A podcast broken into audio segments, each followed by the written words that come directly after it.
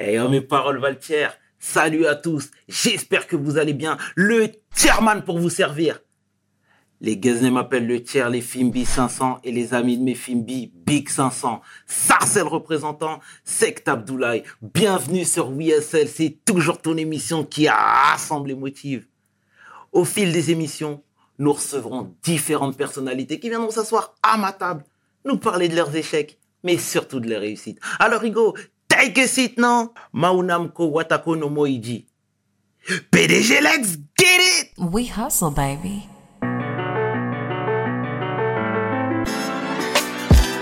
Le chairman. Hustle, baby.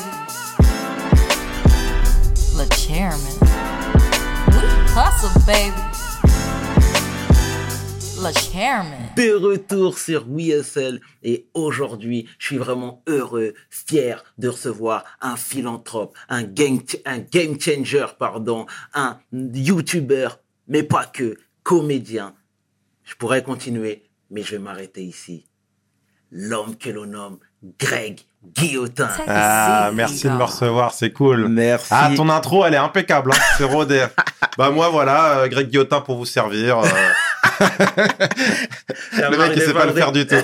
Non, merci, c'est cool. Ça Ça, va, me fait plaisir d'être avec toi. Bah, franchement, Ça me fait plaisir depuis le temps qu'on veut faire cette interview-là, ouais, cette discussion, et c'est vraiment cool. qui va servir aux gens, Bah ouais. assurément. Merci à toi encore une fois d'avoir accepté l'invite. Merci à toi. Greg, dis-moi mon bro, est-ce que tu peux te présenter s'il te plaît? Là, du coup, pour le peu de personnes qui ne te connaissent pas, mais c'est la tradition chez WSL. Bien sûr, avec plaisir. Euh, donc je m'appelle Greg. Euh, je que, dire? Le mec n'a rien à dire. en fait.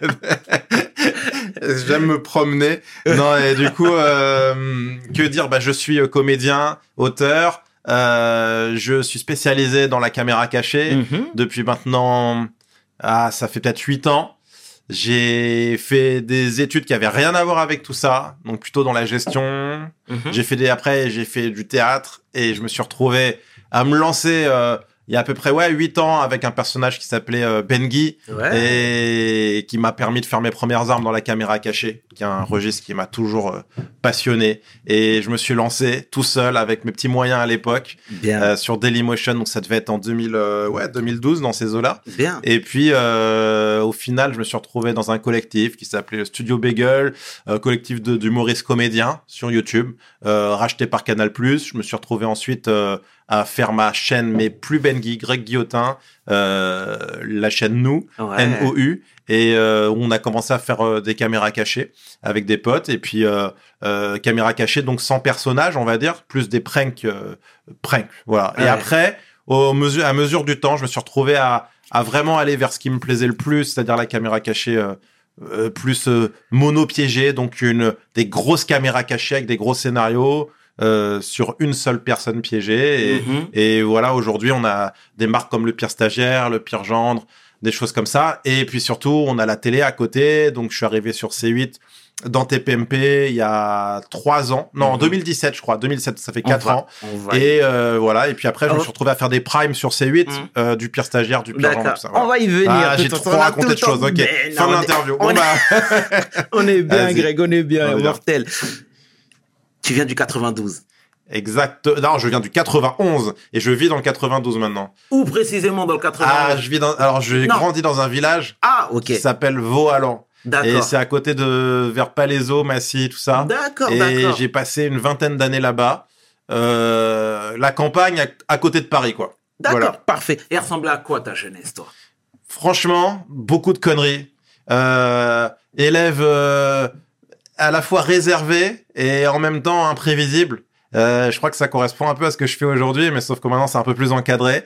mais je me souviens de beaucoup de bêtises avec euh, les copains de l'époque. J'étais, j'ai rendu mes parents assez fous, quoi. Euh, Ça veut Mhm. dire, euh, je passais mon temps. euh, en fait, j'étais entre. Parfois, j'étudiais sérieusement. Parfois, enfin, j'avais besoin de décompresser. Je faisais des conneries, mais j'en ai fait un paquet. Et, et- et du coup, euh, c'était aussi le, le moyen de de- d'occuper ma jeunesse, je crois, à la campagne quand on grandit. euh, dans un village où il n'y a pas grand chose à faire, bah on comble l'ennui en faisant n'importe quoi. D'accord, Et voilà, c'était c'est les souvenirs, ce qui me vient le premier en tout cas si je dois parler de ma jeunesse. d'accord. Mais en même temps, euh, après je me suis rendu plus, je suis devenu plus sérieux dans les études à mesure du temps. D'accord. Ouais. Mais c'était pas des grosses conneries.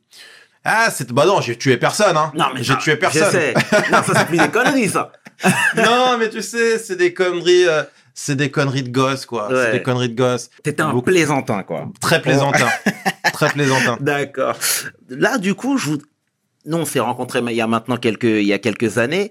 Euh, on s'est rencontrés au concert d'Arsenic. Exactement. Si on veut avoir le, le, le, le souci du détail. Ouais. Euh, raconte-moi et raconte-nous ton amour pour le rap, s'il te plaît. Alors, mon amour pour le rap, c'est, j'étais bercé par Arsenic de fou, mais vraiment, genre, euh, je me souviens que c'est mon frère, mon grand frère, qui m'a fait découvrir euh, Arsenic et tout le secteur A, toute la clique du secteur A. euh, donc, euh, bah, c'est pour ça que je suis aussi content d'être dans ton émission parce que toi, Et absolument. t'es, t'es fidèle euh, à Sect Abdoulaye et du coup, je sais que que tout ça, ça te parle. Non, moi, j'ai toujours été, euh, euh, non, enfin toujours. C'est quand j'étais ado en fait que j'ai commencé à en écouter et puis j'ai continué parce que j'écoutais à l'époque des Doc Gynéco, Arsenic, Passis, Tommy, euh, MC Yannick, euh, tous ces gens-là. Euh, je me suis vraiment buté à ça et alors que bah on pourrait penser que le rap, tu vois. euh, Enfin, j'ai pas une tête soi-disant à écouter du rap et tout, mais en vrai, j'en ai écouté beaucoup, quoi, Non, tu non, vois. non, Et non, parce qu'aujourd'hui, c'est ouvert à, à tout le monde le rap. Je veux dire, tout le monde écoute du rap, c'est devenu la pop d'aujourd'hui et tout. Mais à l'époque, déjà, moi, j'écoutais beaucoup cette musique-là et je me souviens, Doc Gineco, c'était euh, c'était légendaire. Et en fait, euh, j'ai continué d'écouter euh, ces gens, j'ai continué de les suivre et je me suis jamais euh, retrouvé autant euh, dans le rap d'aujourd'hui que dans, dans ce qui se faisait à l'époque. D'accord. Donc j'arrive pas, j'ai beaucoup plus de difficultés à écouter ce qui se fait aujourd'hui, mais peut-être que c'est parce que c'est une question de génération aussi, tu vois. C'est pas pour juger même euh, ce qui se fait aujourd'hui, parce que je pense qu'il y a, il y a des très bons, mais c'est vrai que ce rap de l'époque, même quand j'écoute encore aujourd'hui, je trouve que ça, ça a pas vieilli, et donc c'est pour ça que j'écoute encore euh, même euh, même des DC's ou autres, euh, les Mhm. premiers albums. euh, voilà, je parlais de, de Passy, moi je le trouve euh, super fort. C'est des, c'est des gars qui avaient tellement une écriture. En fait, j'écoutais peu de rap américain et j'ai toujours écouté du rap français, mais du rap avec du texte. Et c'est ça vraiment pour moi la priorité. C'est, enfin, le plus important, c'est les textes dans le rap. Et, euh, et ces gars-là, euh, si on parle de Lino par exemple, c'est une plume qui est incroyable. Et c'est, des albums, il faut les écouter quatre fois pour bien les comprendre. Mhm, mhm. Et, et j'arrive pas à écouter du rap si jamais il n'y a pas le texte derrière. Et je trouve que c'est ce qui prédominait vraiment à l'époque, euh, au-delà du flow et, de la technique, c'était vraiment les paroles. Et c'est pour ça que j'aime autant ces artistes-là, D'accord. qui sont trop forts. Bien. Je partage ton avis, hein, sache-le. Et est-ce que ça t'a aidé à ta construction? Bah, je, je pense que de toute façon, la musique, euh, ça fait partie de, de, de ce qu'on est, euh, quelle qu'elle soit. Euh, Est-ce que ça m'a aidé à ma construction? Ouais, parce que peut-être dans l'ouverture d'esprit aussi. Bien. Euh, c'est des gens qui racontent euh, des choses que moi j'ai pas vécues et puis euh, qui les racontent bien. Et ce sont des gens qui sont euh, qui, qui, qui sont qui- ça tous les artistes qu'on a cités c'est des gens très intelligents et ça ouvre l'esprit ça fait comprendre aussi qu'on peut avoir une culture différente un passé différent et tout et puis euh, et puis essayer de, de comprendre un peu le vécu de chacun Mhm. et euh, je trouve que je pense que c'est ça ouais ça a plutôt été sur l'ouverture d'esprit ouais que ça m'a forgé D'accord. ouais D'accord. Bon, bah, c'est une bonne chose, hein, Ouais. de toute façon. C'est une bonne chose, Greg. Là, je voudrais qu'on fasse un focus sur, tes pranks. Je te disais tout à l'heure qu'on s'est, qu'on s'est rencontrés il y a maintenant quelques années, mais Ouais. moi, je t'ai découvert sur YouTube via les pranks. Ouais. Moi, j'aime bien me balader sur YouTube ici et là. Je regarde ce qui se passe, Et parfois, tu tombes dans les trucs obscurs euh, de YouTube, dans les méandres. Ouais. Et là, du coup, j'ai en tête le prank que tu avais fait à la défense. Ouais. Une partie, à- tu parles de l'escalator. Escalator, Ouais. tout à fait. Excuse-moi. Euh, une part, non, mais c'est ça, c'est une partie à la défense et une partie à Paris Nord. Et- Ah, c'est à Paris Nord, d'accord, d'accord, Ouais. d'accord. Ok. Il y a une partie à Paris Nord, ouais. C'est moitié-moitié à peu près. D'accord, En parfait. fait, on s'est fait dégager de la défense.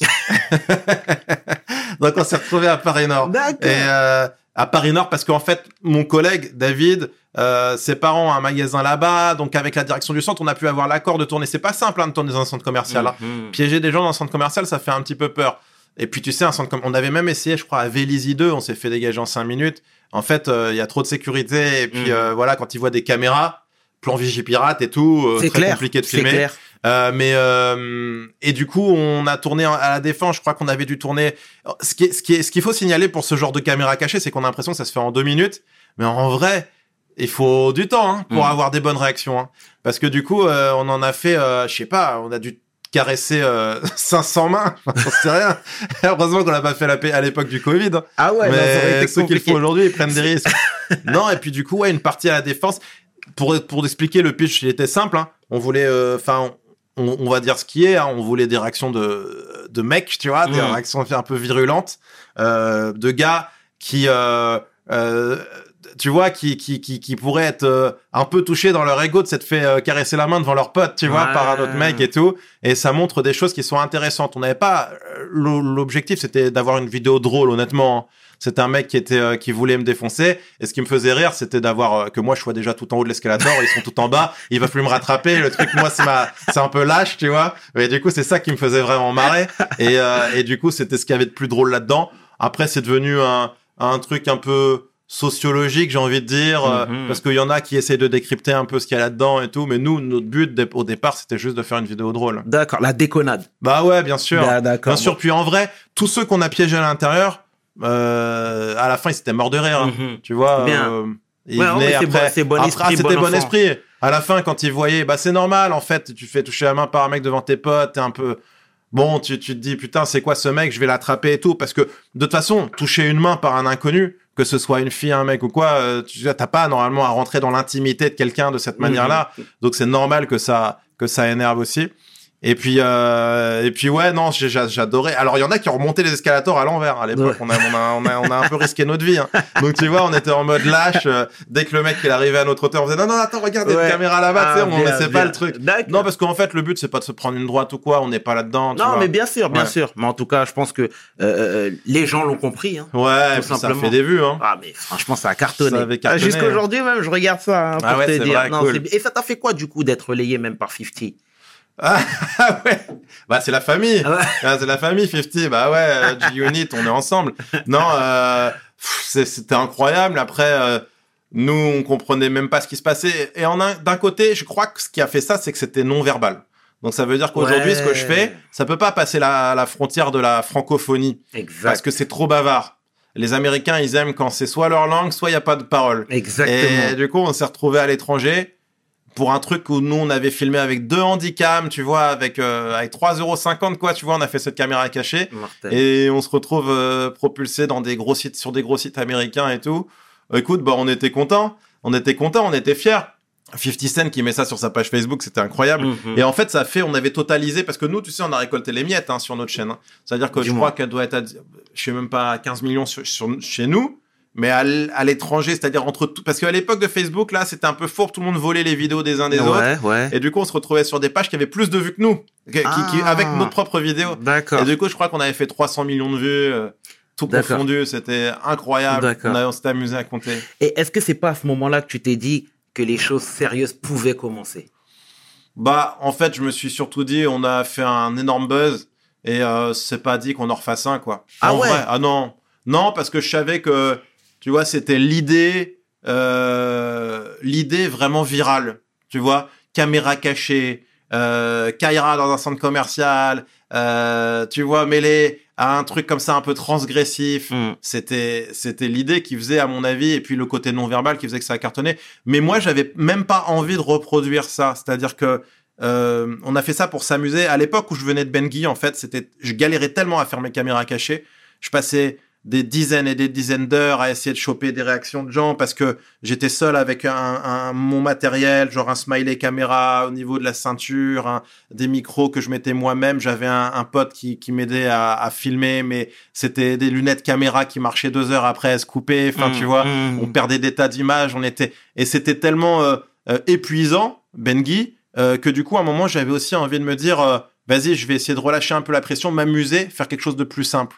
Quand on a fait l'escalator, on avait conscience que c'était simple parce qu'il faut pas, enfin, faut pas se mentir, on sait que c'est pas très, ça, c'est c'est nous qui avons eu cette idée, mais je veux dire, si d'autres l'avaient faite, Oui, on tu vois, pas génie. euh, non, mais même, je veux dire, ça aurait été, euh, ça aurait pu marcher aussi. On n'apportait pas notre touche personnelle. J'entends bien. Par contre, on était content de l'idée. Mais une fois qu'on a l'idée, la réalisation, la manière de filmer et tout, je veux dire, le truc, il était assez simple à mettre en place. Mais derrière, j'avais envie, moi, de faire des trucs dialogués. Parce que je suis pas quelqu'un. euh, Ça, c'était très américain comme prank, hein, tu vois. Mhm. Oui. Moi, j'aime bien ce qui est français dans le sens bava, un peu de dialogue, un peu. Tu sais, même les caméras cachées à l'ancienne. Moi, j'ai été bercé par euh, des Lafesse, Mesrahi, même euh, même euh, surprise surprise, des trucs comme ça. Mhm. Donc moi, c'était juste une une étape d'aller vers du prank un peu comme ça très viral, mais je voulais vite revenir à quelque chose de bavard avec vraiment du dialogue, du jeu, parce que moi j'aime jouer la comédie et toucher des mains dans un escalator, c'est pas vraiment ce qui te fait briller sur le plan de la comédie, quoi. Tu vois, même Mhm. si c'est génial et que nous on est on est trop fiers de cette vidéo et on la trouve, même nous on en rigole encore aujourd'hui.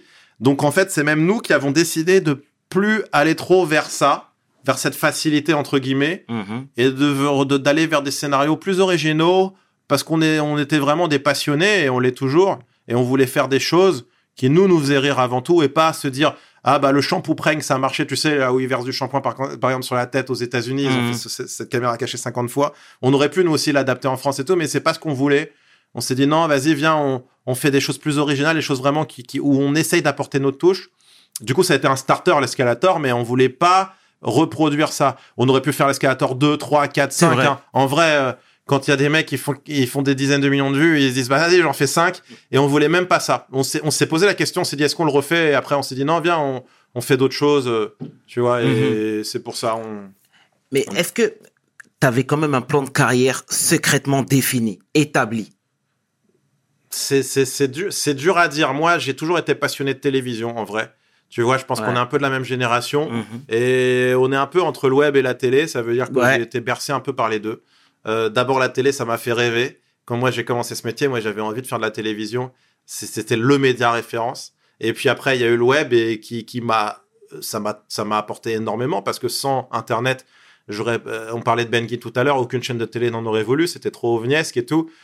Donc, du coup, moi, j'ai toujours été un peu entre les deux. Et mon plan de carrière, c'était, franchement, je vais te dire rien que déjà d'avoir des primes à la télé, euh, et d'en avoir euh, déjà fait 5 ou 6, moi je suis super content. Mhm. J'ai pas de je suis conscient que ce métier du jour au lendemain, ça peut s'arrêter, je reste toujours la tête sur les épaules dans le sens où euh, on, moi, enfin, j'ai vu des cas, des exemples. Tu vois, tout à l'heure, tu, me- tu me parlais aussi de, de ce que ça m'avait appris de suivre ces gens qui font ce- ces Mm. rappeurs-là. Je sais que chacun a eu à un moment donné des moments plus durs dans leur carrière, des hauts, des bas et tout. C'est intéressant aussi de suivre ça. Tu vois, la musique, c'est pareil. Euh, L'audiovisuel, c'est pareil. Le cinéma, la télé, tout est fragile. Ça veut dire que là, aujourd'hui, ça marche dans la caméra cachée. Peut-être que dans deux ans, j'aurai saoulé les gens. Peut-être que déjà, ça va devenir impossible de continuer d'en faire. Et puis peut-être que après, j'arriverai pas à me renouveler comme je veux. Et donc aujourd'hui, je prends déjà ce que j'ai. Je suis déjà content de l'avoir. Et, et je suis pas, j'ai pas, j'ai je pas de plan sur la comète. Si jamais à un moment donné, je fais du cinéma, je serais fier d'en faire. Je serais heureux. C'est mon objectif. Je vais pas mentir là-dessus, évidemment. Aujourd'hui, je sais que je suis très étiqueté caméra cachée, C8, YouTube et tout. C'est pas ce qui m'aide à faire du ciné. Mais si à un moment donné, j'arrive à en faire et qu'on me laisse ma chance là-dedans, euh, je serais heureux de le faire. Mais je crois pas avoir eu de plan sur. euh, Mon plan, mon plan, c'était surtout faire les meilleures caméras cachées possibles, me faire Mhm. connaître déjà pour ça parce que je savais que c'était ma spécialité et que c'est là, là que j'avais le plus ma, mon, mon- comment dire, ma différence, mon épingle du jeu. Je pouvais le plus tirer mon épingle du jeu. Donc je me suis dit, vas-y, au moins je vais jusqu'au bout de ça. Je verrai où ça me mène, mais je veux avoir fait tout ce que j'ai en tête, tout ce qui est possible de faire, que moi j'ai envie d'accomplir dans la caméra cachée, et on verra où ça me mène. Et déjà, rien que- et, et si ça marche pas, tant pis. Si ça marche, tant mieux. Mhm. Mais c'est, j'ai toujours été par contre un jusqu'au boutiste à me donner à, fond, à fond dans Bien. ce que je fais. Vraiment. Bien. Mais euh, pour rebondir sur ce que tu viens de dire, tu as une belle communauté sur YouTube. Ouais. Tu penses que c'est ouais ouais, Ouais. ouais, c'est Mm. clair. Et tu penses que c'est quand même une, une élévation de se retrouver à la télé? Mais alors, si tu demandes à mes parents, ils vont te dire oui.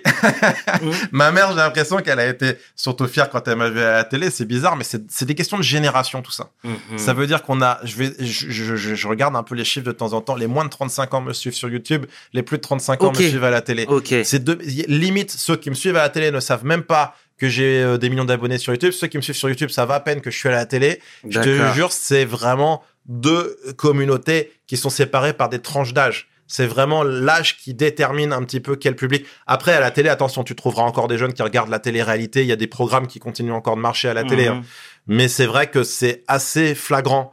La télé, elle a du mal aussi à capter les jeunes aujourd'hui parce qu'ils vrai. sont par internet. Après, il y a le replay, heureusement, qui leur permet quand même de continuer d'exister auprès des jeunes. Mais c'est vrai que c'est. euh, euh, Après, est-ce que c'est une élévation? J'ai cette fierté quand même de me dire qu'à la télé, il y a un filtre à l'entrée. Ça veut dire que ils te sélectionnent entre guillemets. Ça veut dire ils te font confiance ou non euh, pour te donner un programme. Euh, YouTube, c'est ouvert un peu à tout le Ouais, monde. c'est vrai. T'as des vrai. gens qui sont très très forts sur YouTube, mais t'as aussi du moins bon et parce que tout le monde peut faire YouTube. De toute façon, il suffit juste de uploader une vidéo en ligne. Mhm. La télé, mine de rien, on te fait confiance et surtout, t'as un challenge qui est de te dire, on vient pas pour à la télé, on c'est pas ta chaîne, tu vois, t'es sur la chaîne qui appartient à d'autres personnes.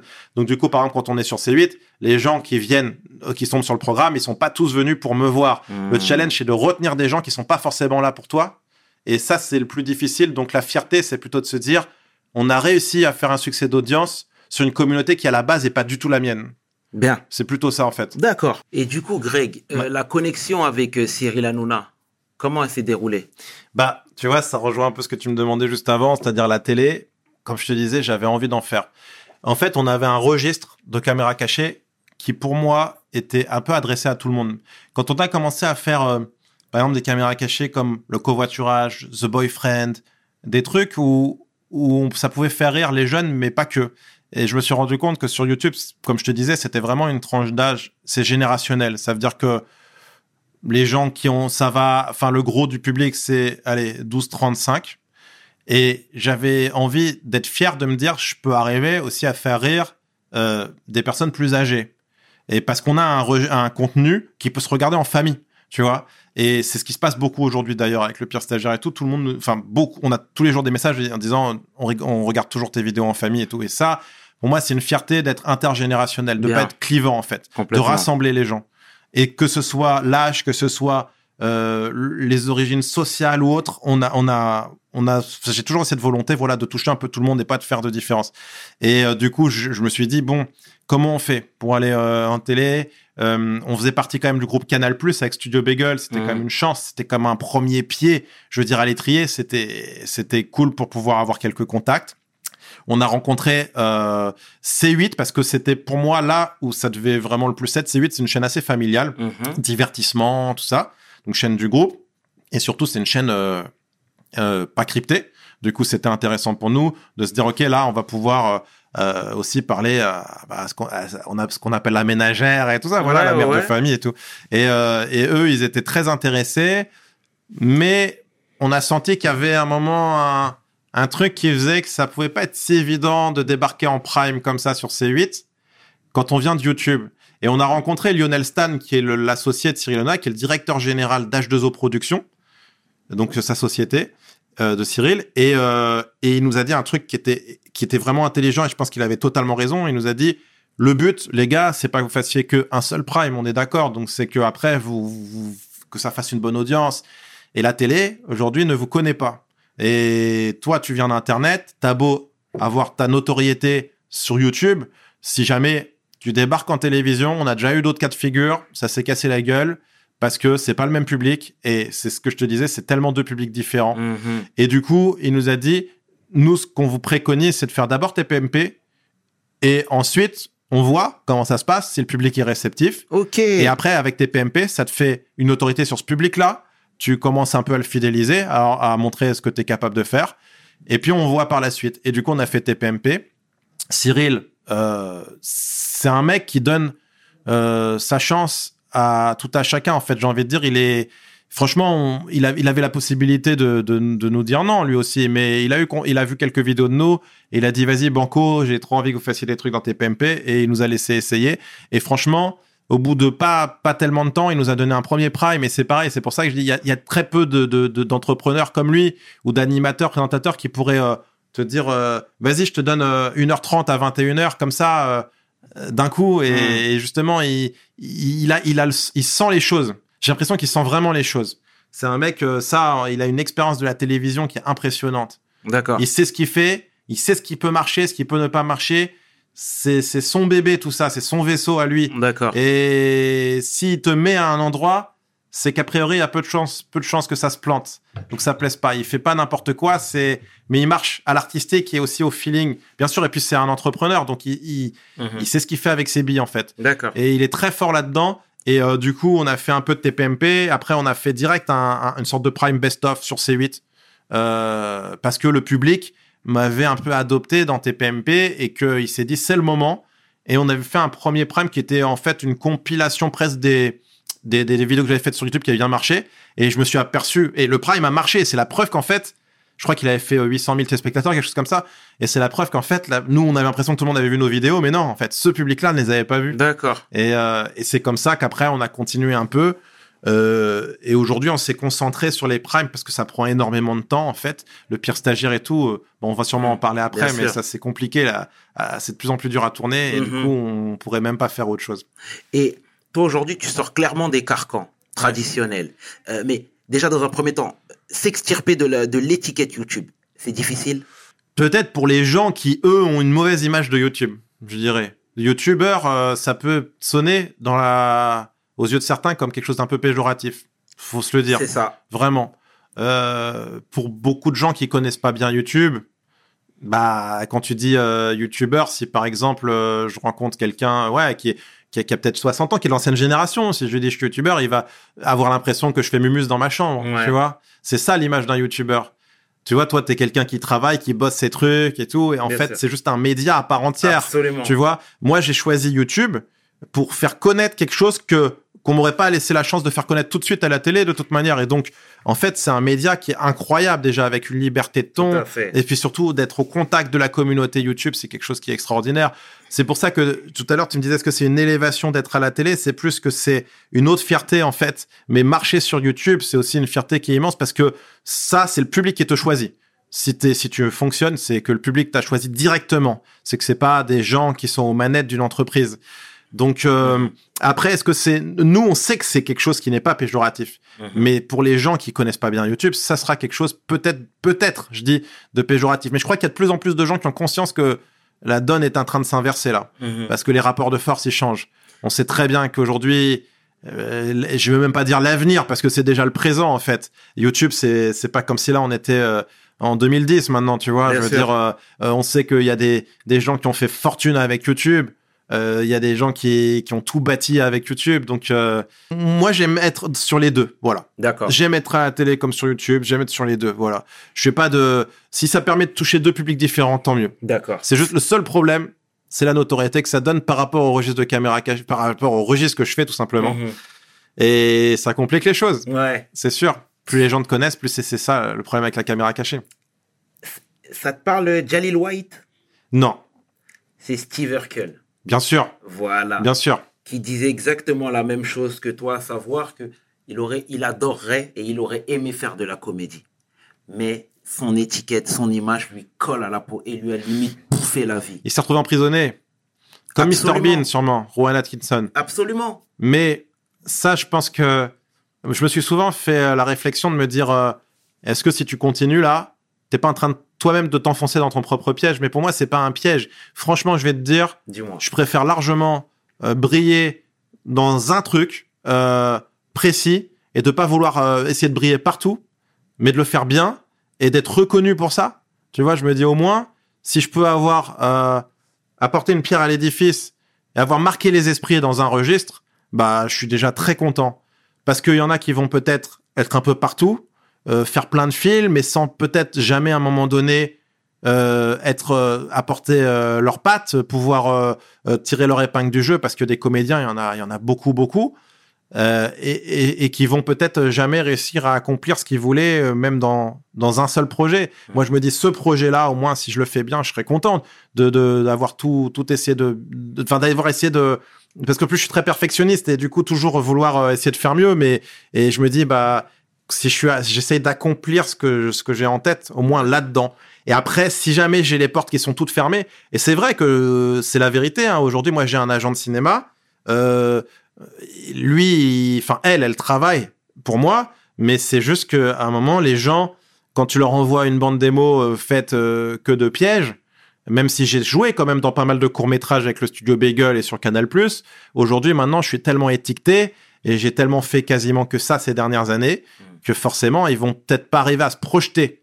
Ça manque d'audace dans le cinéma français, ça c'est mais certain. moi, si je peux rebondir là-dessus, Mm. c'est, je pense pas que ce soit un problème franco-français. Ouais. Tu vois, parce que je t'ai cité un Bah oui, exemple c'est vrai. américain, tu vois. Donc, euh, C'est pas qu'en France. c'est pas qu'en France, Non. pas du tout. Mais aujourd'hui, moi, je pense qu'avec ta notoriété, ton audace et tes contacts, tu peux aller, je pense. En fait, je crois que c'est à nous de construire nos projets. Je pense aussi. C'est, je fais partie des euh, euh, self-made men, comme on dit. Absolument. Et en fait, je crois qu'on est dans cette époque-là aussi. Et il y a eu des cas de figure de, de personnes qui sont carrément construites toutes seules. Euh, si on prend, euh, même, je sais pas, l'exemple d'un Max Boublil. Il a Mhm. commencé à faire ses trucs tout seul. Tu te rappelles à l'époque de Dailymotion et absolument, tout. Et absolument. après, il a fait ses films et il a pas attendu qu'on vienne, tu vois, lui proposer quelque chose. Et maintenant, on lui propose plein de choses. En fait, j'ai l'impression que le cinéma français, ou pas que français, t'as raison, le cinéma, ils veulent des gens qui sont déjà installés. C'est-à-dire qu'ils ils ont peur sinon de, de mettre leur ronce sur des gens euh, où ils vont se dire ouais bon ok peut-être qu'il est bon mais euh, après euh, moi qui me dit qu'il va faire des entrées en salle parce que qui me dit qu'en fait les gens ils le connaissent et qui et du coup ils vont prendre toujours les mêmes visages tout le temps les mêmes visages ça. et et en fait je pense que une fois que tu mets un pied dans le cinéma tu vois, je dis le cinéma, mais le- la télé, c'est la même chose. Hein. C'est Mhm. ce que je t'expliquais tout à l'heure. Fallait faire nos preuves avant que, tu vois. Mais le cinéma, c'est vrai que c'est encore plus élitiste. Et du coup, je pense que si à un moment donné, euh, euh, je fais un film, alors, du coup, on est en train de préparer un long métrage de caméra cachée qui avec une seule caméra cachée d'une heure trente. Et en fait, on a un producteur qui nous fait confiance. Et tu vois, lui, il a l'audace de se dire. Euh, moi, j'y crois à fond et je sais que ça va cartonner parce que le concept il défonce, que toi, euh, t'as as, l'expertise dans ton domaine et je sais que tu arriveras à faire quelque chose de fort. Et euh, du coup, après, on sait que peut-être ce pied, enfin, le fait de mettre euh, un pied au cinéma par la caméra cachée, ça va m'aider parce qu'il y a une passerelle évidente, tu vois. Et peut-être que si ce film marche, après, on va me proposer d'autres registres au cinéma. Mais peut-être que les, les, les investisseurs du ciné ont besoin de voir que je marche déjà dans un c'est la première porte qui est difficile à défoncer. La première porte, exactement. J'ai l'impression que c'est comme ça pour euh, pour plein de monde hein, de cette nouvelle génération. hein. Mhm. Euh, une fois que tu as fait deux, trois films, après, euh, c'est beaucoup plus facile. La première porte est plus compliquée. Mais c'est marrant de se dire, tu peux... c'est même pas prétentieux ce que je vais dire, mais j'ai l'impression aujourd'hui, quand je me balade dehors et tout, que... Enfin, je suis reconnu un peu par des gens qui ont des profils totalement différents et des gens qui sont plus jeunes, plus vieux, qui sont des femmes, des hommes, enfin, d'un peu tous les publics. Et, et tu te dis, c'est vrai que c'est un peu frustrant à un moment de te dire, mais pourquoi les gens du cinéma, ils me font pas plus confiance, Ouais. tu vois? Ouais. c'est Ouais, pas ouais. parce que parce que je, je pense que on arriverait à faire euh, peut-être venir du monde. Bon, faut que le film soit bon. Hein. Attention, hein, je dis pas que là, euh, c'est en claquant des doigts et juste parce que ton visage il est identifié, mais euh, en fait, ils sont tellement dans leur. euh, j'ai l'impression qu'ils sont aussi en, ils évoluent en vase clos et du coup, euh, je parle de ceux qui sont qui contrôlent cette industrie-là. hein. Et du coup, comme ils, ils ont peut-être pas la curiosité de voir ce qui se passe ailleurs, d'aller voir sur YouTube et tout, ils sont ils sont dans, dans un truc où ils regardent. C'est le cinéma qui regarde le cinéma, tu vois. Mais moi, je pense que, et je vais réitérer mes propos, mais aujourd'hui, avec ce que tu représentes, etc., je pense que c'est le moment de défoncer les portes. Je pense. Tu vois, si on te donne pas, c'est à toi de le prendre. J'ai l'impression, et c'est ce qu'on doit faire. C'est ce qu'on doit tous C'est faire. ce qu'on doit faire. Et, et quand on, on a fait euh, le pire stagiaire, euh, quand on a fait tout ça, c'est des choses, nous, on a toujours été force de proposition et, Absolument. et, et on, on essaye d'amener nos trucs. Et c'est de plus en, en fait, il faut obtenir la confiance des gens en prouvant par soi-même qu'on peut y arriver. C'est bête, mais tu vois, à un moment, euh, aujourd'hui, là, on a diffusé un prime qui fait 1h30 en télévision. C'est une caméra cachée. C'était le pire gendre. C'était incroyable, on était trop contents. Mais pourquoi? Parce que c'est là, à force des, à force de montrer que les formats longs dans la caméra cachée, dans le style qu'on fait, ça peut plaire aux gens. Et il a fallu qu'on le démontre parce qu'on n'a pas voulu nous accorder forcément plus de 15 ou 20 minutes. Mais c'est normal parce qu'à la télé, ça fait peur. Ils ont des taux de décrochage d'audience et tout. Et moi, j'étais convaincu depuis le début. Je me disais, je suis sûr que les formats longs en télé, ça peut marcher euh, de- dans le style de caméra cachée qu'on fait parce que nous, plus tu, plus tu cut, pardon, plus tu cut nos caméras cachées, plus ça les dévalue. L'histoire, elle est abîmée. Ça fait un truc de gag, gag, gag, gag. Tu vois, alors que nous, on a besoin que les trucs s'installent, que l'histoire se déroule, se raconte. Et c'est pour ça qu'on est allé vers des formats de 50 minutes au fur et à mesure. Et on est allé de plus en plus vers ce qu'on voulait faire et ce qu'on voulait prouver aussi, tu vois. Donc, t'es un game changer. Bah, j'en sais rien, mais en tout cas, je crois qu'on a été les premiers à faire ce- une caméra cachée d'une heure trente en télé, en prime. Et, et peut-être, ouais, Game Changer, je me suis jamais défini comme ça, mais c'est vrai qu'on, c'est, ça rejoint ce que je te disais. Et je crois que le ciné, ça sera pareil. Il va falloir qu'on montre que ça peut fonctionner au cinéma D'accord. pour que le cinéma me fasse confiance. Bien. En tout cas, le message est passé. Et si je te dis game changer, c'est pas JNR qui, qui Ah. dira le contraire. Ouais. Ah Hein bah, je lui parlais encore ce matin, il enregistre dur là. hein. C'est vrai. Ouais. Et tu vois, il a une stratégie qui est intelligente. hein. Parce que moi, je vois plein de gens sur les réseaux qui disent, me- il a trop mal exploité son buzz et tout. Mais ça, euh, faut se calmer. Tu vois, j'ai envie de dire, les gars, calmez-vous. C'est un, l'art, ça se fabrique pas comme ça. C'est un bosseur, le mec. Il est, il est, il est en studio et ça fait euh, plus d'un an maintenant qu'il travaille dur tous les jours avec son équipe pour faire les meilleurs morceaux possibles. Et il aurait pu se dire, euh, j'ai eu un énorme buzz, vas-y, euh, allez, tout ce que j'ai en stock, je le sors tout de suite, et euh, tu sais, sans vraiment peaufiner son travail. Et moi, j'aime bien justement cette, cette façon de faire, et que nous, on essaye de faire aussi, c'est de travailler très dur sur chaque détail. Il travaille pour faire le meilleur album possible. Parce que s'il avait, il était arrivé avec des trucs moyens, après le buzz, Mm. eh ben peut-être que les gens auraient dit, bah finalement, euh, il est pas si bon, j'en sais rien. Bah non, il s'est dit, vas-y, euh, je me retire du prank, de, de- de tout ce que parce que cette caméra cachée là, ça l'a forcément beaucoup marqué, ça l'a Mhm. identifié. hein. Aujourd'hui, la plupart des gens, ils le connaissent parce que c'est le mec qui s'est fait piéger Absolument. par Greg Guillotin dans le pire stagiaire. Donc ça, je pense que c'est, il a totalement raison d'essayer de se défaire de ce, de ce, de ce, de ce- on va dire de ce starter qu'il a fait connaître. Donc je pense que c'était très bon à prendre pour lui. Donc maintenant qu'il a cette notoriété acquise, bah il travaille pour euh, que ce soit cette notoriété, elle soit utilisée à bon escient. Tu vois, donc là, il m'a dit, euh, ouais, on travaille dur, on est, on est en train, voilà, euh, d'essayer de, de, il veut briller par son album, pas Bien. parce qu'il s'est fait piéger. Bien. Et moi, je pense qu'il a totalement raison parce que JNR, euh, si jamais il arrive pas avec du solide et qu'il montre pas que c'est pas juste un mec qui s'est fait piéger, mais que c'est un très bon rappeur, bah, il peut couler aussi vite qu'il est arrivé. Hein. Bien. Donc, au moins, il- si ses sons sont forts et tout, je pense, et puis je pense qu'il est fort. Mhm. Tu vois, moi, c'est pas forcément le rap que j'écoute aujourd'hui, euh, mais je le trouve. euh, franchement, il y a, il y a quelques sons qui fait qui m'ambiancent vraiment, c'est-à-dire que même sans l'avoir piégé, j'aurais pu vraiment m'ambiancer dessus. Et mais c'est pas ce style de rap que j'écoute le plus, mais en tout cas, je le trouve vraiment fort dans ce qu'il fait, et je suis sûr qu'il a les épaules pour faire une super carrière.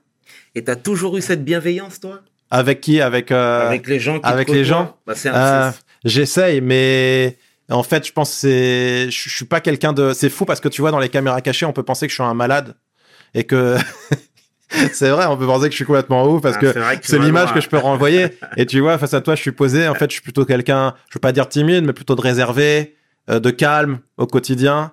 Euh, Il y a ce qui se passe à l'image et il y a ce qu'il y a en off, en fait, tu vois. Et je- dans, dans la vraie vie, je suis pas le spectacle, tu vois. Au quotidien, je suis pas, un, je suis pas un showman.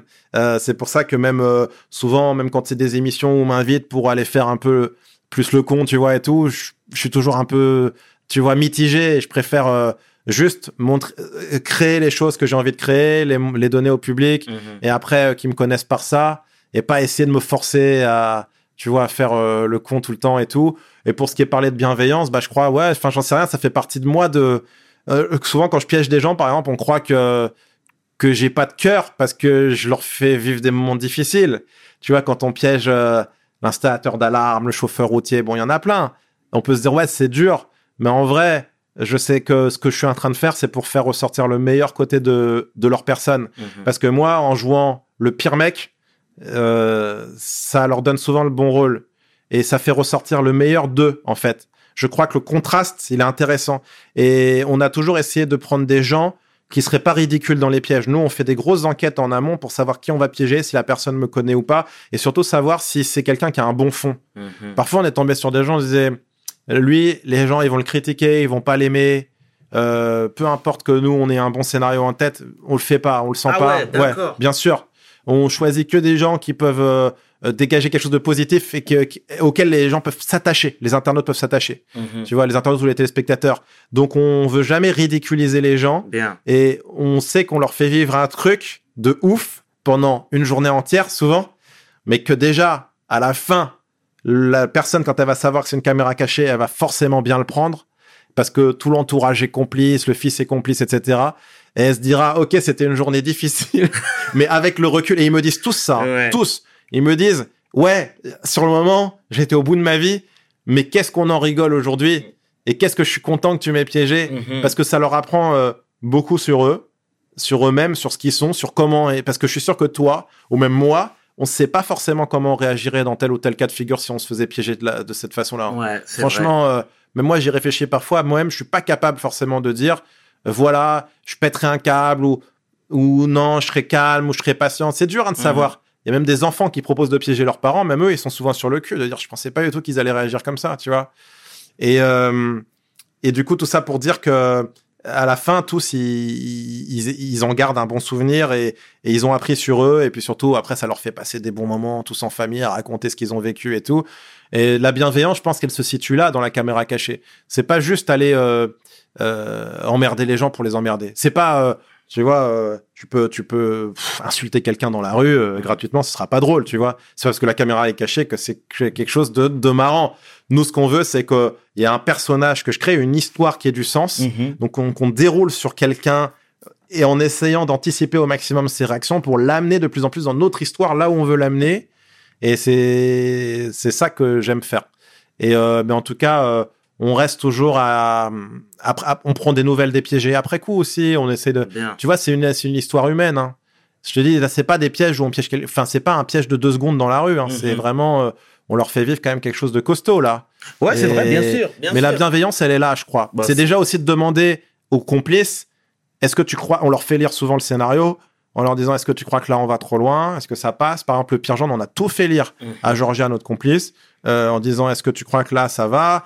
Euh, Ton père, tu nous as dit qu'il avait euh, des petits problèmes de santé. Est-ce que tu crois que du coup c'est too much de faire ça ou pas? Parce que, donc tu vois, on va pas mettre la vie des gens en danger. Et surtout, on veut qu'à la fin ils le prennent bien. Donc on fera que des choses où on se dira on n'est pas allé trop loin pour que ça redescende et qu'à la fin il en rigole. Le but c'est qu'on en rigole. Une caméra cachée elle est ratée si la personne à la fin ne rigole pas. Bien sûr. Ça c'est moi j'ai vu des choses parfois je me dis mais j'ai vu des, des, des, des, pranks aux États-Unis notamment où je me dis mais je vois pas ce qu'il y a de drôle parce que à la fin, euh, enfin la personne C'est la- elle va pas C'est rigoler. de la méchanceté. Méchanceté gratuite. Méchanceté gratuite. Ok. Donc euh, c'est ce qu'on essaye de pas faire. D'accord. Après, attention, hein, peut-être on pourra me trouver des caméras cachées, on me dira, bah là, t'étais moins bienveillant et tout. Et moi-même, après, je me remets en question, je les regarde et je fais, ah ouais, ça, peut-être, j'aurais pas dû le faire. Il y a deux, trois scènes où on, on se dit, on n'aurait pas dû. D'accord. Tu vois, par exemple, euh, euh, quand on a mis euh, dans le coffre de la voiture, dans l'épisode de l'installateur d'alarme, à la fin, on fait croire à l'installateur d'alarme qu'il a son fils qu'on a kidnappé avec Abdé, euh, qu'on l'a mis dans le coffre. Euh, cette personne-là, Sébastien, euh, était en plus en surpoids. On n'avait pas réalisé tout de suite, mais tu vois, ça pouvait être dangereux Ouais. pour sa santé. Et du coup, ça, après le coup, après coup, on s'est dit c'est le seul moment du piège. Ah, on n'aurait pas dû le faire Mm. comme ça. Nous, notre but, c'était de faire venir Sébastien jusqu'à la voiture. On s'était dit, tiens, comment on fait? Parce qu'il va pas se bouger, parce que si c'est loin, il s'en fout que la voiture des clients, elle soit rentrée dans un mur. Donc, on s'est dit, bah, peut-être que l'appât, c'est son fils qui était notre complice. Et du coup, c'est pour ça qu'on a fait ça. D'accord. Mais on aurait dû faire autre chose. Mais tu vois, il y a peut-être, a- mais de toute façon, c'est des remises en question Bah, tout le bah, temps. C'est très bien. mets tout le temps en question sur les caméras cachées. Il y a des faut- trucs que je, et souvent, je suis tellement, tu peux demander à mon associé David, mais à chaque fin de pièce, je dis, ah, putain, pourquoi j'ai pas dit ça? Pourquoi j'ai pas fait ça? Avec le recul le lendemain, je cogite pendant des jours, je me dis, alors qu'en plus, tout le monde trouve le piège bien et réussi, et moi, je suis là à me dire, Ah, j'aurais dû dire ça, j'aurais dû faire ça. Trop, Ah, peut-être. ça me prend trop la tête. C'est ce qui Bah. m'a amené à faire des conneries aussi, euh. Par le passé. Mais, voilà. En tout cas, le message est passé, Greg. Là, du coup, on a tous été frappés, bouleversés par, euh, par, le, par euh, la Covid. Ouais. hein. Euh, c'est quoi ta vision par rapport à ça, toi? La gestion, comment la société a, gé- a- a géré finalement euh, euh, ce- ce- cette pandémie? Moi, je crois que, tu vois, souvent, on jette la pierre aux, aux hommes politiques en disant qu'ils font n'importe quoi, que machin. Je crois que c'est tellement dur de savoir quoi faire. On a tous envie que la société aille mieux, que, que, que tout le monde soit en bonne santé. C'est, je veux dire, les choix, ils sont, je pense, t'imagines là, t'es, t'es à la tête du gouvernement dans cette période-là. Je veux dire, c'est la pire épreuve à traverser. Comment tu fais? C'est un truc tout nouveau. C'est c'est dur de savoir comment gérer les choses. Écoute, euh, là, on nous parle. euh, Je sais même plus où on en est. T'as vu dans les mesures maintenant J'ai l'impression. On fait ah oui, c'est vrai. Là, il y a les 10 kilomètres. Ah non, ah ouais, non, il y en a plus. Ça, du coup, on peut, on peut plus. J'ai l'impression qu'il y, a- il y a tellement, on sait pas où on, Mm. on sait pas quand ça va s'arrêter. Ce qui fait peur, c'est qu'on sait pas quand ça va s'arrêter. Je sais même pas si j'arrive à être optimiste sur le truc. En fait, on est, nous, on est, on est, pff, on, Et quel- on quel- obéit aux mesures, mais on est que des moutons, on est des Ouais. pions entre guillemets. On nous dit ce qu'il faut faire, on le fait, mais on sait même pas. Même même les dirigeants, je sais même pas si eux ils savent si ça va marcher, les telle ou telle mesure. Maintenant, heureusement, il y a les vaccins. J'espère que c'est, enfin, c'est ça le, le, le salut. J'ai envie de dire, il viendra peut-être de là, hein. Mhm. parce que sinon, je vois pas ce qui peut, ce qui peut nous permettre de. C'est incroyable ce qu'on est en train de traverser. Ouais, bien sûr. Moi, je vais me faire vacciner. D'accord. Bien sûr, mais mais c'est peut-être notre seule chance de d'arriver aussi. Bon après, je sais qu'il y a les variants et tout, mais d'arriver un peu à sortir la tête de l'eau. Sinon, on- ça veut dire quoi euh, Mm. Peut-être qu'il va falloir s'habituer aussi à vivre avec cette, ce risque, comme d'autres maladies qui existent, euh, voilà, et qui ont existé par le passé. Peut-être qu'il va falloir qu'on apprenne à vivre avec ça. Mhm. Mais j'ai l'impression que là, euh, les gens, ils sont en train d'étouffer. Ouais. J'ai l'impression que là, il y a une sorte de, c'est une sorte, tu sais, un peu de lassitude. C'est-à-dire que les premiers mois, euh, on avait tous envie de se rebeller et de dire putain, qu'est-ce qui se passe? C'est où? Vas-y, il faut que ça change, machin. Puis là, maintenant, presque, j'ai envie de dire, on est, on est tous un peu blasés de cette situation. Mhm. Je ressens ça, moi. D'accord. Tu sais, c'est euh, pff, bon, bah on a, on n'a pas forcément les bars, les trucs, mais bon, bah c'est comme ça. Voilà, on doit attendre que ça passe. Et du coup, j'ai l'impression que les jeunes, moi, ça me fait peur pour les jeunes, quoi, Mhm. surtout, parce que parce qu'on a vu que bah, le taux de suicide a augmenté, que eux, ils sont, tu vois, ceux qui ont l'habitude de, de, de bouger tout le temps partout, et c'est normal quand on est jeune Bien sûr. c'est c'est c'est lourd comme situation.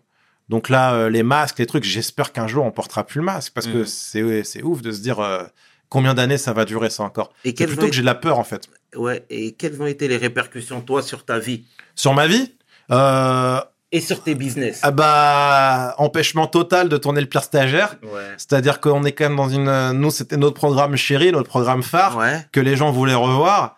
Et puis euh, à un moment, on, on était en phase de casting, ça veut dire qu'on avait notre production, euh, notre équipe qui, pendant ça fait un an, qui reçoivent des candidatures des, des, des, des complices qui veulent piéger leurs proches, et du coup qu'on trie, qu'on examine, qu'on demande des photos, des vidéos, qu'on essaie d'avoir le maximum d'informations sur chacun et tout. Et donc ça, on a regroupé 5000 peut-être candidatures donc pendant tout ce temps, mais à un moment, quand on s'est mis en phase de tournée, on s'est dit, bah, on, on- ça, ça rime à quoi Euh, La caméra cachée, ça passe par les expressions de visage. Exact. exact. Euh, Le masque, c'est un vrai handicap. Après, au début, on voulait mettre les masques avec les visières parce qu'on voit le visage. Et après, on nous a appris que finalement, ça, c'était pas homologué. Donc, finalement, on pouvait pas le faire. Au-delà de ça, toutes les entreprises qui sont en, en comment dire, qui sont en télétravail, d'autres qui avaient complètement fermé. Bon, maintenant, ça va un peu mieux, donc on va s'y remettre. Mais il y avait tous ces trucs-là. Il y avait pas le vaccin encore. Donc du coup, on pouvait rien faire. On n'allait pas mettre en danger la vie des piégés aussi, parce qu'on avait une équipe, nous, technique de 10 personnes, tu vois. On déplace du monde, c'est soi-disant, tu sais, comme on se fait passer pour France 3, bah, on a toute une équipe de tournage. Du coup, euh, bah, on a mis tout ça en stand-by. Et puis, à un moment, on s'est dit, bon, les choses vont mieux. Euh, je veux dire, euh, en termes de de d'entreprise, ça veut dire qu'il y en avait plein qui avaient rouvert, qui avaient trouvé des manières quand même de continuer à, à faire leur business. Mais on s'est dit ouais, c'est toujours trop morose. Le contexte, il est trop difficile Mhm. pour plein de gens. Même si les internautes et les spectateurs, eux, ont envie de rire, est-ce que aller euh, embêter entre guillemets embêter, parce qu'encore une fois, on reste bienveillant, mais embêter des gens qui eux sont déjà dans une situation financière plus compliquée, qui ont qui ont leur entreprise qui qui se porte pas très bien et tout, est-ce qu'on a envie d'aller les faire chier, tu vois, euh, pendant euh, pendant une journée entière? Donc on s'est dit on attend, on attend que ce soit moins mo- que le contexte soit moins lourd, moins Ouais, morose. Bien sûr. Et toi, t'en penses quoi? Parce que je te retourne la question par rapport au Covid, Bien sûr. la Covid. Comment Mhm. tu vois l'avenir? Ben finalement, moi, je pense euh, plus ou moins la même chose que toi. À savoir, bon, il y a des corps de métier qui malheureusement ont été supprimés. Il y en a qui souffrent plus que nous même. Ouais. Tu vois, donc euh, je pense qu'à ce niveau-là, il faut pas, il faut pas se plaindre. Ouais. Et puis finalement, je suis un peu comme toi dans la mesure où on a tendance à taper sur le gouvernement, mais là eux-mêmes ont les mains liées et n'ont pas la solution. C'est compliqué. C'est une pandémie qui est, mon- qui est mondiale. Après, euh, après voilà quoi, tout simplement, tu vois. Donc euh, Mais ouais, là où je te rejoins, donc, et, et, et, et excuse-moi si je peux finir mon propos, j'ai une forte pensée pour un ami que j'ai perdu. C'est même plus un ami, c'est un frère qui s'appelle Vino, qui était fan de ce que tu faisais. Ah. Donc, euh, donc euh, c'était. Ah, et, à cause de Exactement, exactement, exactement. Donc, euh, c'est Voilà. ouais, ça c'est c'est dur à réaliser en fait. C'est dur. C'est dur à réaliser. Puis toi, dur. toi, tu vois, t'as as perdu un proche. Et pas Moi, je, je touche du bois. euh, je- qu'un. je- voilà, pas qu'un. Ouais, à ouais, cause de. sûr. À cause de ça, ouais. Mon père est parti. J'ai un oncle qui est parti Non. aussi. Ouais, ouais, Ah, ouais, je suis c'est vrai. tellement désolé. Non, mais tu vois, c'est c'est vrai que Ouais, on peut pas jouer avec ça, quoi. c'est ça. On peut pas jouer avec ça. C'est c'est là, c'est c'est pas un jeu, c'est grave. C'est grave. Ouais. Alors j'espère qu'on verra le bout du tunnel. Et je suis désolé pour tes proches. Et je pense que en fait, euh, les, les gens qui, qui, qui, qui sont inconscients, c'est pas bien parce que je pense que c'est des gens qui n'ont pas été frappés de plein fouet comme toi tu t'as pu l'être. Donc fait. euh, Ouais. il faut, faut, faut faire attention. C'est le message qu'on peut dire. Après, encore une fois, on verra ce que le vaccin donne et j'espère que ça ira vers du mieux. Mais nous, on n'a clairement pas à se plaindre du tout, comme tu dis Bien sûr. quand je vois euh, le- ce que, bah, ce que tu racontes quand je vois la situation de certaines personnes et financière et tout. C'est pour ça que nous, jamais on s'est plaint publiquement de dire Bien. ah, on peut plus faire notre pire stagiaire et tout. Bien. On peut pas. On sait, on a trouvé d'autres solutions. Et nous, en plus, la chance qu'on a, c'est qu'on a trouvé d'autres choses pour continuer de travailler. Donc d'autres pièges euh, dans des apparts ou des trucs comme ça. Et, et nous, c'est rien. Tu vois, c'est rien. Ça attendra un an s'il faut. Ce qui compte, c'est la santé des gens. Et, euh, et ouais, comme tu dis, on a, on peut, on peut pas se plaindre en fait. C'est trop dur là ce que tu racontes Ouais. et ce que certaines personnes vivent. Mhm. Je sais pas, comme, mais est-ce que tu es optimiste sur l'avenir? C'est ça. Je sais plus quoi penser. Ouais. Bah, c'est ça, on est un peu perdu. penser, C'est pour ça qu'on est un peu désabusé. plus- exactement, je sais plus quoi penser, donc euh, Mais bon, c'est, c'est. Et pour parler d'un, j'aime bien te poser des questions parce que c'est vrai que c'est toi l'intervieweur. D'ailleurs, merci pour ta bienveillance parce que je vois qu'avec tous tes invités, t'es Ouais. toujours bienveillant et tu travailles vraiment bien tes, tes interviews et, c'est pas le cas plaisir. partout, vraiment, mais vraiment. Et donc, euh, c'est, c'est, c'est bien et tu fais bien. De toute façon, on oublie, on oublie les caméras, on parle. Non, mais c'est vrai. rompu, on parle Non, en que- et du coup, dans ma tête, je me disais, moi, j'ai tellement envie de te poser des questions aussi sur ton entourage parce que Let's go. effectivement, euh, j'aurais dû rebondir là-dessus tout à l'heure, mais tu m'as parlé de de tous ces gens que Ouais. sont Passis, Tommy, euh, Ouais. Lino, euh, Arsenic, tout ça. Et, et toi, tu les as fréquentés, tu en connais? Moi, en fait, je suis beaucoup plus petit que tous. Ok. Ce qui- Ce qu'il faut savoir, je suis beaucoup plus petit que tous, donc c'est pas du tout la T'es le même petit frère? génération. Je suis le petit frère, exactement. Mais c'est des gens que, évidemment, j'ai connus. Ils viennent, c'est le fief, hein, ils viennent tous du même coin, etc. Driver aussi. Hein. Bah, driver, Ouais, bien sûr, qui, est, driver. qui est vraiment un frère aussi. Ouais, Donc, driver, excellent driver aussi, très bon, pareil. Donc voilà, c'est Et tu, tu, tu as connu cette grande époque quand même? Absolument. Du secteur A Absolument. Moi, je me souviens quand j'allais en, en colonie, je venais avec mes, mes, mes- ils me donnaient à l'époque euh, Bouboule que j'ai déjà Ouais. reçu et ses frères et tout, ils me donnaient les t-shirts secteur A. Donc Ah ouais. J'étais la star. Ah ouais. J'étais la star. On me disait, ouais, mais Doc Gynéco, quand il cite ça, ça veut dire quoi? Et Stomy, quand il dit ça. Il y donc, avait euh, Dia aussi à l'époque. Exactement, exactement. Bah, Bravo, ça mais, fait plaisir. Mais euh, du coup, tu, toi, j'ai toujours, je me suis toujours demandé, ces mecs-là, ils étaient tellement hauts. Pour moi, ils avaient construit un truc un peu à l'américaine. Ils Ouais. avaient, euh, c'était, ils avaient leur industrie à eux. Secteur A, c'était alors parce que les plus jeunes, peut-être, ils, ils, connaisseront pas tout ce dont on parle, mais allez voir parce que vraiment, pour ceux qui sont plus jeunes et qui connaissent pas.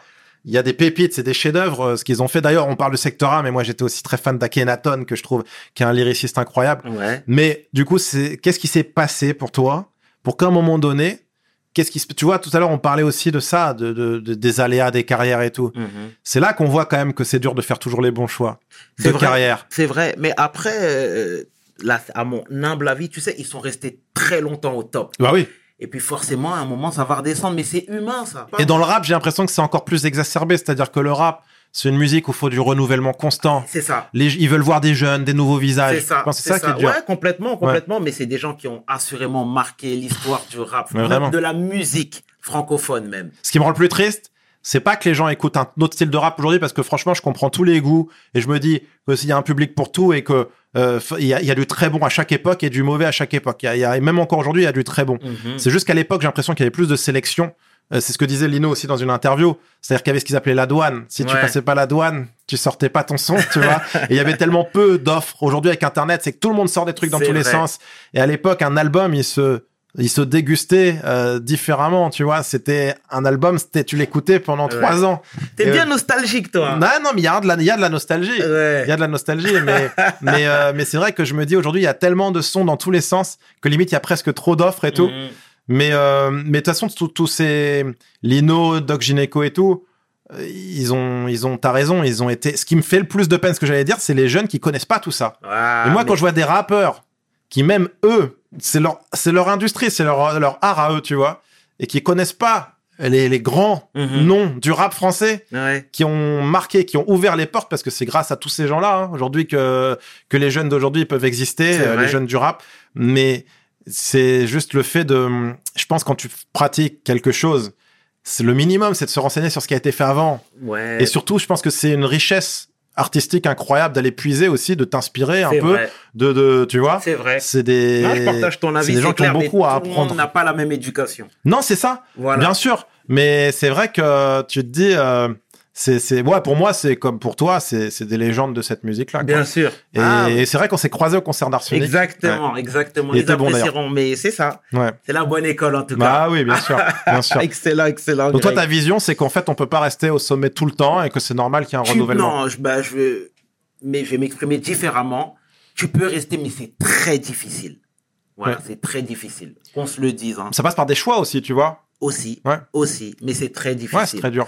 Donc, euh, Et après, ils- maintenant, je crois qu'il y en a pas mal qui font aussi de la production, euh, bien, ouais. qui euh, qui continuent, qui, qui se développent autrement, quoi. Après, faut dire que le rap, c'est aussi une musique qui est relativement jeune. Ouais. Donc, est-ce que le public est prêt à voir des rappeurs, euh, euh, des, De des- 50 des ans quinquagénaires rapper sur scène? Et pourquoi aux Avec- États-Unis on est prêt alors? Parce, qu'ils- Parce qu'elle est plus ancienne. Parce que la musique est plus et date. et parce que c'est né là-bas. Ouais. Et Ouais. Je pense que voilà, ils sont pas de limite, ils sont dans d'autres sphères. Je pense Ouais. qu'en France, on n'est pas En France, on n'est pas Faut prêt. attendre un petit peu encore. En France, on n'est pas forcément Voilà. prêt. Je suis d'accord. Euh, avant de conclure, euh, Greg, je- Ouais. je, voudrais qu'on parle de ton véganisme. Oui. Ah, c'est vrai. Je me disais tiens, on en a pas parlé. Ouais.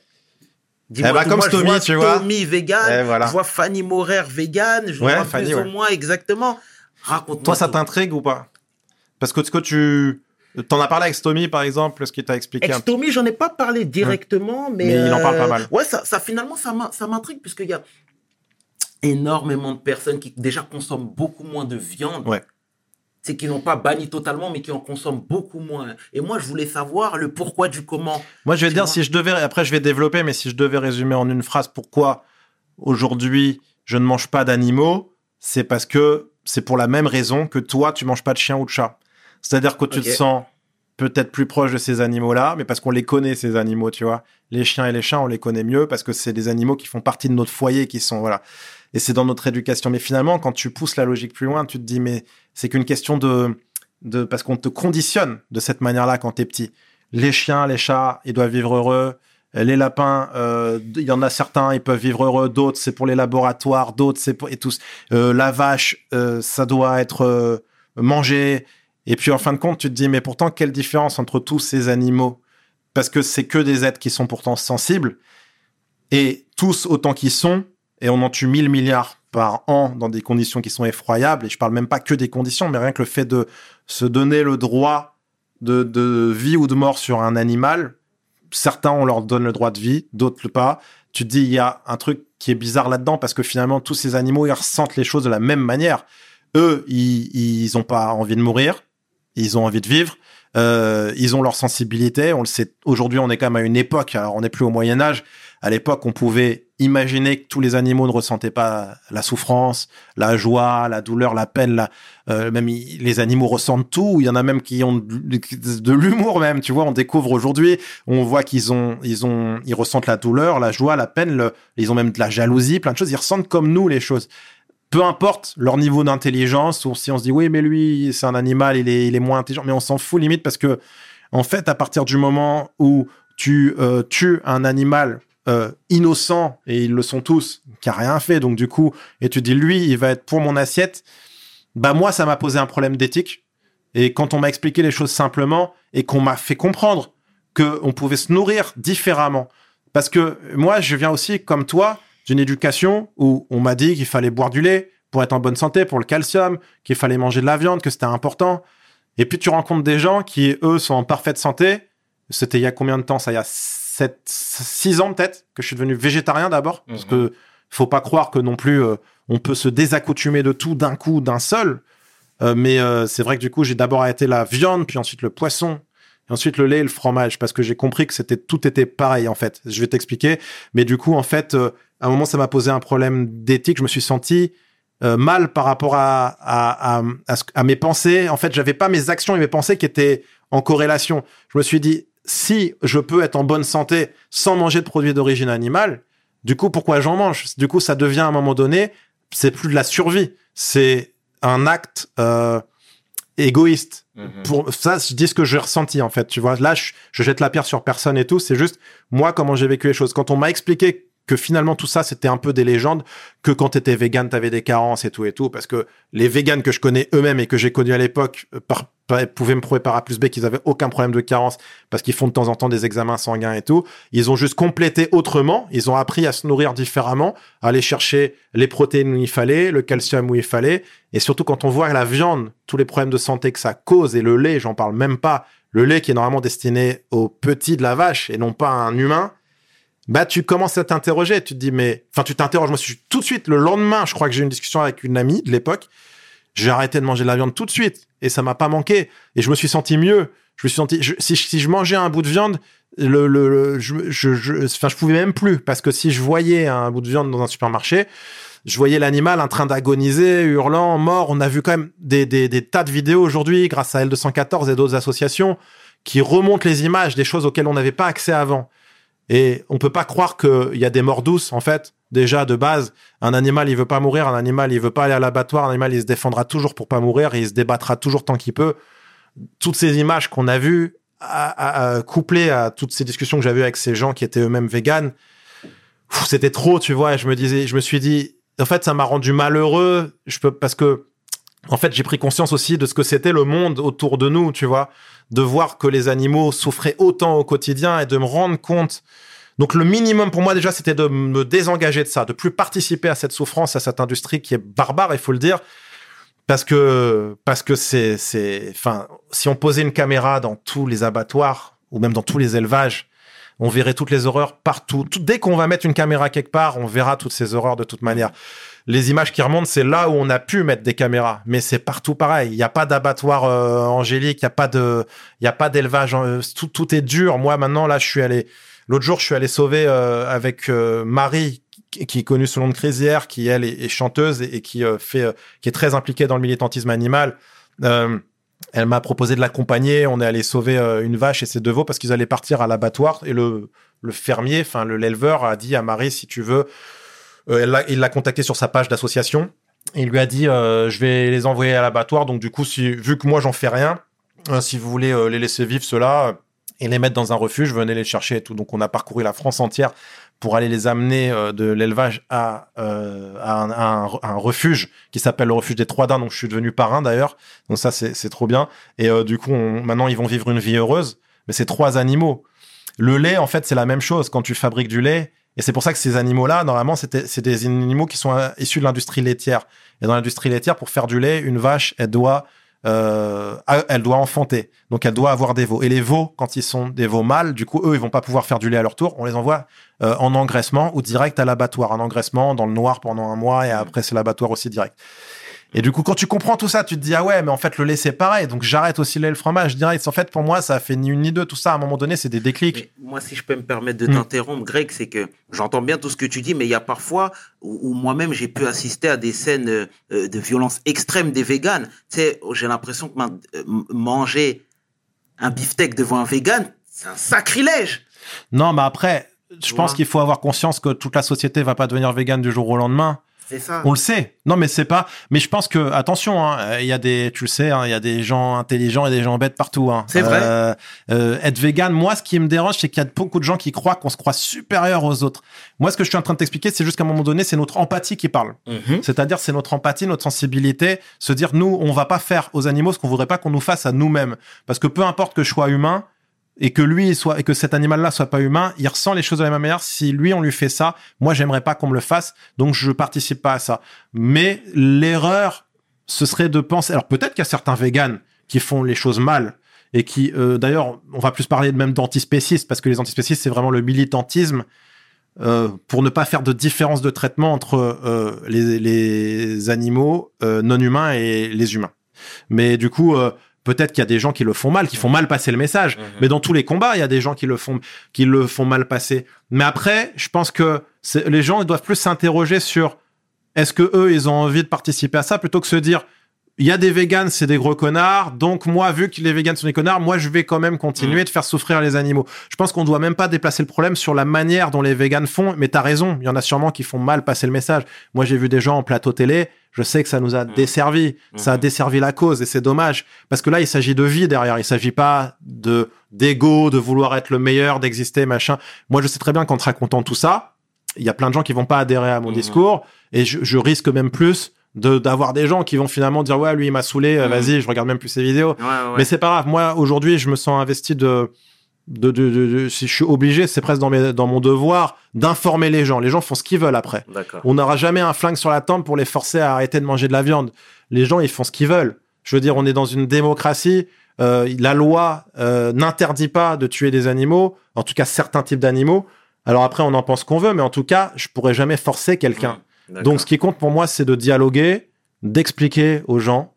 Et, euh, et, et après, le fait qu'il y ait des véganes qui vont te sauter à la gorge, euh, Mm. je sais pas, toi, t'en as déjà rencontré, c'est ça? Ouais, j'ai déjà assisté à des scènes ahurissantes, hein, pour Ah bon? être euh, transparent avec toi. Mais après, effectivement, comme tu l'as si bien souligné, c'est que des abrutis, il y en a partout. Il y en a partout. vérité, tu vois, donc. Faut pas s'arrêter à eux. Nous, nous, voilà, moi, enfin, vas-y, excuse-moi, continue. mais- non, non, non, mais quoi qu'il en soit, le message est passé, mais je te laisse. je te laisse finir. Non, parce qu'après, euh, je pense que c'est bien aussi euh, euh, que les gens se rendent compte que les véganes, c'est pas tous des, euh, enfin, véganes ou antispécistes, mais c'est pas tous des, tu sais, on a l'image des hippies là, euh, complètement euh, fous et tout, mais euh, la société, elle évolue. hein.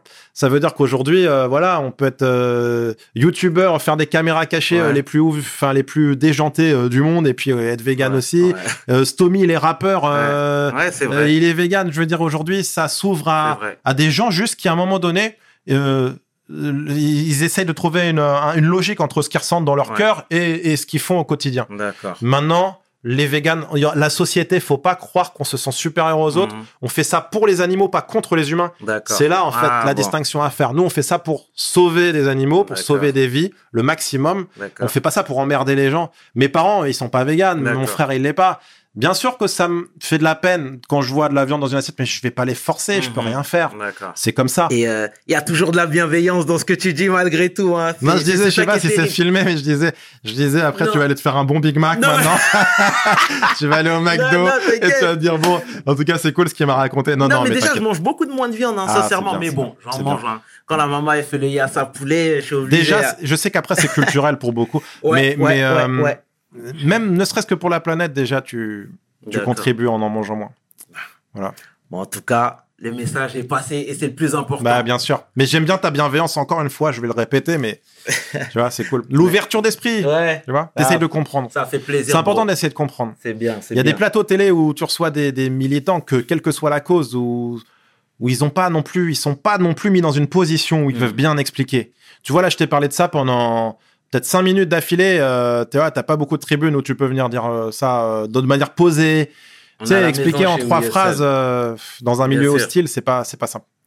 Ah, bon, bah, c'est cool. En tout cas, le message est passé et j'apprécie le, compli- le compliment, mon bro. Ça fait plaisir. Euh, L'épisode touche à sa fin, mais avant ça, je voulais que tu nous parles de tes projets futurs. Ouais, eh ben on en parlait tout à l'heure. D'ailleurs, avec Laurent que tu connais et, qui est mon manager dans la musique. Alors, ça paraît improbable de dire ça, mais je me suis mis. euh, Coup de Euh, boule. coup de boule, coup de boule. Euh, je me suis mis euh, à faire de, de du, je sais même pas comment je peux appeler ça. Mais- tu sais, je dis je fais un album de rap, les gens ils vont dire mais qui, pour qui il se prend? Non, en vrai, euh, MC Guillaume, ce Mm. personnage issu de mes vidéos du pire stagiaire. Ouais. Du coup, à un moment donné, on s'est dit euh, putain, il y a, il y a un gros engouement là au cours de coup de boule et tout. Et puis euh, moi, j'ai toujours aimé pousser jusqu'au bout les délires. J'ai toujours été, comme je te disais, un jusqu'au boutiste et je me suis dit, Guillaume, il faut qu'il fasse son album. C'est-à-dire, même si c'est le pire album du monde, il faut qu'il le fasse. Tu vois, c'est génial de se dire, on pousse le délire jusqu'au bout. Mortel. Et après, du coup, j'ai commencé à faire quelques morceaux vraiment pourris, tu vois, très MC Guillaume, volontairement pourris. Et, euh, et, et on s'est dit, euh, bon, tu vois, la blague, euh, elle va être très cool si l'album il est nul à chier sur la longueur, mais en même temps, ce serait bien quand même, euh, parce que après tu l'écouteras une fois et pas deux, tu vois. Et on s'est dit, viens, euh, avec Laurent, on s'est dit peut-être on va taffer un ou deux morceaux, même si ça reste dans l'ADN d'MC Guillaume, qui seront un peu plus écoutables. Et là, on a commencé à travailler avec des, gens de la musique. Moi, ça m'était jamais arrivé. Parce que je te dis, je suis déjà de base, je sais pas poser dans les temps, tu vois. J'ai écouté beaucoup de rap. Je suis très influencé par contre par euh, ce que j'ai écouté, mais euh, j'ai du mal avec. euh, à, à être- à- c'est là que je me rends compte que être rappeur, Mm. c'est un, un vrai taf euh, et un vrai Ouais, talent vrai. euh, de savoir bien écrire dans les mesures. Enfin, tu vois, vraiment avoir le sens euh, pas que de bah déjà avoir le flow, mais aussi le, enfin tout, tout ce qui va avec le- dans Mhm. l'écriture, dans la manière de poser. C'est très très difficile. Il Mhm. faut vraiment avoir un talent pour ça que je n'ai pas. Et du coup, euh, on s'est retrouvé à travailler avec des gens qui m'ont guidé, que ce soit Alvio qui est qui est, qui est l'ingénieur du son qui m'aide énormément parce que lui-même il bah, c'est un ingénieur son depuis très longtemps. Il a bossé pour des gros noms. Et puis les chanteurs aussi, Laurent qui m'aide. On a Sylvain avec nous. On a vraiment voilà une équipe et puis des beatmakers incroyables qui me font vraiment des vrais des vrais beats. Et du coup, bah, manque de chance pour eux. Du coup, je, après je les je, je défonce leurs leurs instrus. mais euh, Mais ça veut Mais- dire que tu, tu te vois faire des concerts avec. ah ouais. Ah mais ouais. Mais en vrai, attends. Donc juste voilà parce que on fait quand je dis des vrais morceaux, attention, ça restera jamais des ça restera des morceaux qui seront jamais à la hauteur de vrais morceaux de rap faits par des on bons rappeurs. compris, t'as compris l'idée. Mais Et mine de rien, on va chercher des featuring de gens qui aiment bien ce qu'on fait, avec qui et que j'aime et que j'aime bien aussi, que dont j'aime le travail. Et ben on leur propose à des vrais rappeurs de venir faire quelques feats sur l'album. Est-ce qu'il y a déjà eu des Il accords y a des trucs, il y a des trucs. Ouais, je peux pas le dire là, mais il y a des, il y a des, Même il y pas a un des nom, tu nous donnes un exclu. Ah non, c'est trop parce que il va pas y en Ah. avoir. Après, après, je vais pas te cacher qu'il y en a qui disent non parce que en vrai, ils veulent pas aller dans l'humour. Ouais. Mais il y en a, mais vu que c'est pas encore sûr à 1000%, si, ouais, il y a Al Capote, allez, qui a fait un truc là, il y a Al Capote qui a fait un truc. C'est Voilà. ça, c'est ça. Mais euh, il y en a d'autres qui arrivent et, et, et, on est, et puis même, euh, ouais, je vais inviter, je pense, des gens qui ont, qui, qui ont bercé euh, mon enfance aussi, mon adolescence. Mais du coup, euh, ouais, cet album, le concert, mais mille fois. En fait, de base, moi, si je fais ce délire-là, c'est même pour faire des concerts. D'accord. Je me suis dit, MC Guillaume en concert, ça va être un n'importe quoi. Et euh, ce sera même pas un, je sais pas si ça portera le nom de concert, quoi. Parce qu'en fait, je vais tellement me gameler déjà en live, Ouais. ça fera partie du show, mais mais on n'aura jamais vu un, un mec comme ça sur scène. Tu me réserves une place. hein. Ouais. Et puis après non, ouais, bah avec plaisir, avec plaisir. Et puis après non, on fait euh, le pire genre numéro 2 D'accord. euh, on écrit le film dont je te parlais. Et puis le pire stagiaire, on va recommencer à partir de septembre. Normalement. Mortel. Voilà. Mortel. En tout cas, franchement, c'était un bel échange. Je peux pas euh, attraper. Tu vois, normalement, un rappeur, il aurait fait, il aurait pris le micro et il aurait plié le beat là. Mais non, je peux pas le faire moi. Mais, Ouais. mais un jour, Ouais. si tu veux, on, on se dit ça. Avec je plaisir. reviens en MC Guillaume Avec plaisir. pour faire un freestyle Avec plaisir. euh, exclu, euh, tu vois, We Hustle. Exact. Et exact. voilà. Avec plaisir. Le rendez-vous est pris. Voilà. Il y a, il y a pas de souci. En Allez. tout cas, Greg, encore une fois, merci beaucoup. Merci à toi. Pour ta, pour, pour, pour, pour ce que t'es. Merci D'accord Pour les beaucoup. conseils prodigués, pour ta bienveillance, pour ta bonne humeur, ton enthousiasme. Et franchement, c'est appréciable. Mer- Sincèrement, c'est Merci à toi, euh, Sherman. Je sais pas si je dois t'appeler 500 Sherman, je sais plus trop, mais mais Tout est correct. Bon, Chairman. Le- Et merci à toi, non, vraiment pour. euh, de nous- enfin voilà, être toujours bienveillant dans tes interviews Ouais. et puis de, de travailler ça aussi bien et puis euh, puis puis je te, je te dis, je suis ton travail et plaisir, mon et du coup euh, bravo. Et puis je vois qu'en plus t'es entouré, t'es bien entouré, vous êtes une équipe. Exact, Parce que souvent exact. on parle pas des gens dans l'ombre, mais voilà, vous êtes une équipe ça, de quatre, c'est ce que tu me disais. Exactement, Ouais. exactement. Ça fait plaisir. Ça fait plaisir. Un jour tu viendras jouer avec nous dans une caméra cachée. Vas-y, vas-y. Un dernier petit kiff. Tu peux me faire ton rire vite fait Ah là, tu le veux? S'il te plaît. Je peux comme ça pendant une heure. Ça y est, ça y est. C'est bon Ça y est, On c'est arrête que Allez. Allez. et, et 500 avec l'homme que l'on nomme Greg Guillotin pour Oui, seul mes paroles valent Peace. Merci beaucoup. We hustle, baby.